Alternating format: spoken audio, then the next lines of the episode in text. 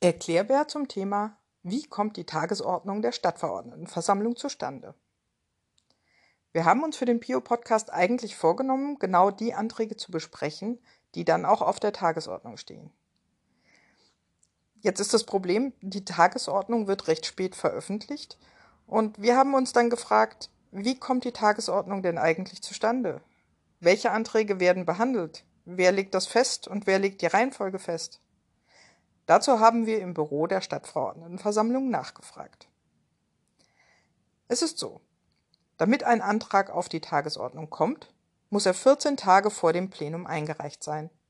Und auch umgekehrt gilt, alles das, was bis zu diesem Zeitpunkt eingereicht wird, muss behandelt werden. Ausnahmen es, gibt es nur, wenn die Stadtverordnetenversammlung gar nicht zuständig ist oder wenn der Antrag rechtswidrig ist. Die Anträge werden dann, wenn sie eingegangen sind, an die Ausschüsse verteilt, die für sie zuständig sind, um dort beraten zu werden. Dabei kann ein Antrag auch in mehreren Ausschüssen landen, äh, wenn es verschiedene Aspekte gibt, die davon betroffen sind. Wenn nach dieser 14-Tagesfrist noch ein Punkt auf die Tagesordnung soll, dann müssen zwei Drittel der Stadtverordneten zustimmen. Die Reihenfolge auf der Tagesordnung entspricht grundsätzlich erstmal der Eingangsreihenfolge der Einträge.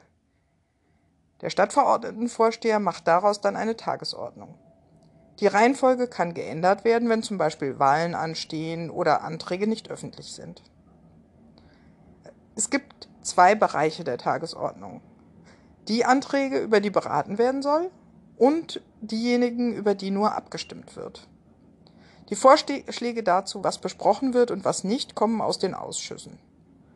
Zu Beginn der Stadtverordnetenversammlung wird erstmal über die Tagesordnung entschieden. Gibt es Anträge, die aus der Tagesordnung fallen sollen, abgesetzt werden?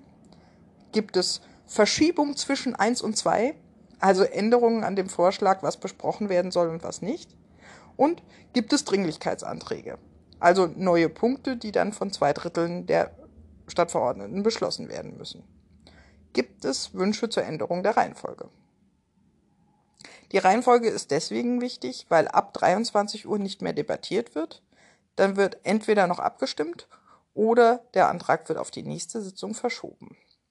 Magistratsvorlagen müssen allerdings noch zur Abstimmung kommen. Für uns heißt das, um die Anträge zu behandeln, die auf die Tagesordnung kommen, reicht es eigentlich, sich die Anträge, die bis 14 Tage vorher eingegangen sind, anzuschauen.